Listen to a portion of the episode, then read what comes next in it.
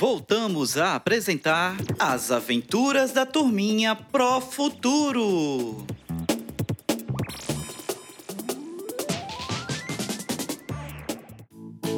Olá, turminhas dos quarto e quinto anos! Está começando aquele momento especial com nossos amiguinhos. No episódio de hoje, Abel e Nino estarão no sítio e juntos irão discutir sobre os cuidados com a natureza. Que tal aprendermos com eles? Vamos lá? Pela estrada fora eu vou tão sozinho visitar o meu amiguinho. Miau! Nossa, quem é aquele pulando e cantando? Abel! Nino, como estou feliz em te ver. Ah, Abel! Também estou muito feliz. Estava ansioso para você chegar. Eu também estava muito ansioso. Andei bastante, mas observei um monte de coisas legais pelo caminho. O que, Abel?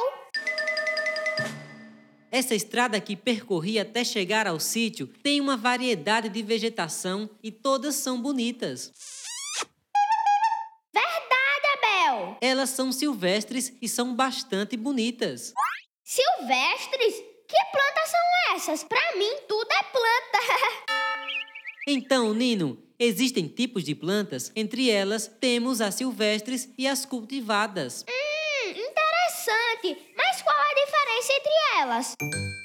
Bom, as plantas silvestres nascem e se reproduzem espontaneamente. Ainda não são cultivadas para fins econômicos. Entendi. Então a mandacaru é uma planta silvestre?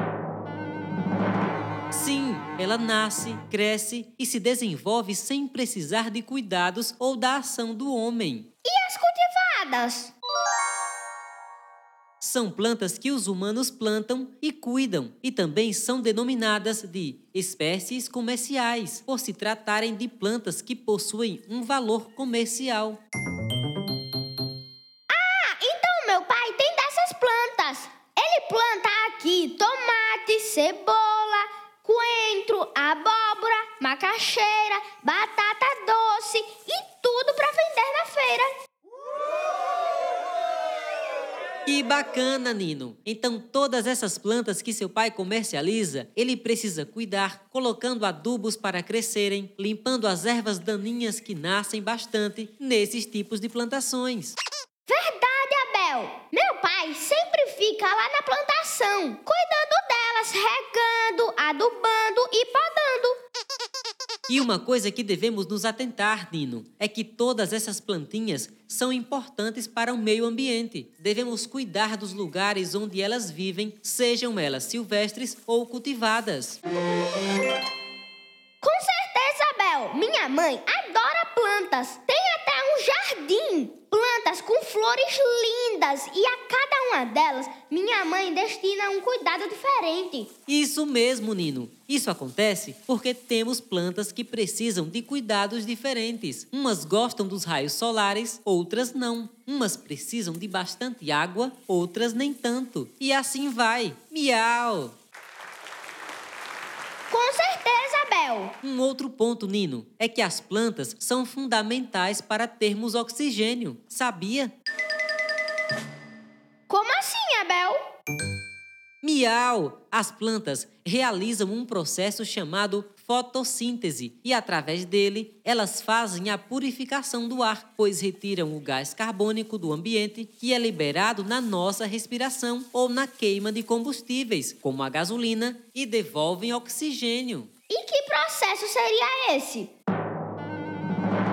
É bem complexo, mas você irá entender. As plantas sugam a água e os nutrientes que existem no solo por meio das suas raízes. A água e os nutrientes são levados às folhas através do caule. Caramba, que legal! É sim, Nino. E é nesse processo que a plantinha recebe a luz do sol e transforma o dióxido de carbono em oxigênio, o liberando para a atmosfera.